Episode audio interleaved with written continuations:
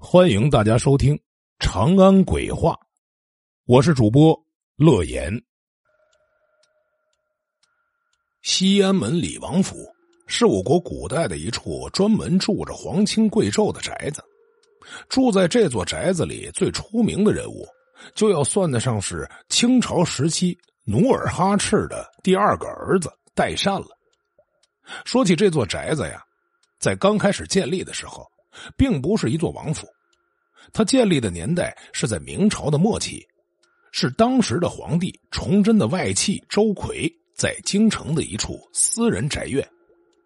在清军入关之后，这座宅院也就被清王朝的统治者占有，于是也就顺理成章的归入到了代善的名下。李王府之所以成为凶宅，这其中啊还夹杂着一个故事，在这个故事当中。也是一对爱而不得的情侣发生的事情。传说当时李王府的二格格兰心是一个留过洋的人，所以倾慕他的青年才俊也不在少数。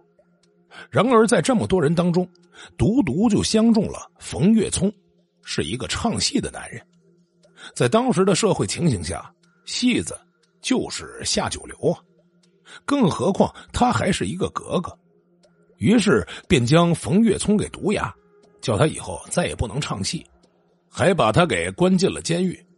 经历了千难万险，冯月聪终于从大牢里面出来，认了一个单弦的艺人当了师傅，每天都要到李王府给兰心弹奏插曲封赞。即使当时的兰心已经被李亲王给软禁了起来，依然没有放弃和心爱的人相互应和。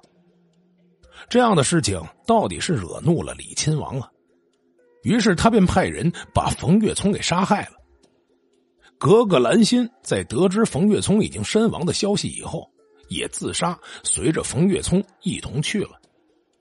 狠心的李亲王似乎是被两个人的行为给气昏了头脑，将格格兰心的尸体就掩埋在自家王府花园的一棵槐树下面，叫兰心即使在死后。也不能踏出王府半步。从那以后啊，王府就出现了非常诡异的事情。据说每天晚上在王府的四周都会掀起一阵大风，但是当人们站在那个风口附近时，却没有感受到一点风的动向。有人说那阵风啊，就是冯月聪的化身，他就是想要将格格兰心接走。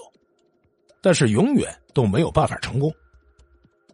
据说一位姓石的满族大妈，曾经是李亲王家的包衣家奴，在李王府当奴仆期间，经常能看见王府周围被三米多高的旋风环绕。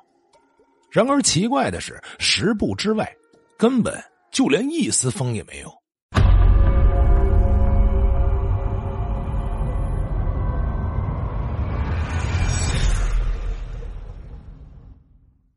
今天的故事就讲到这里了，感谢大家的收听。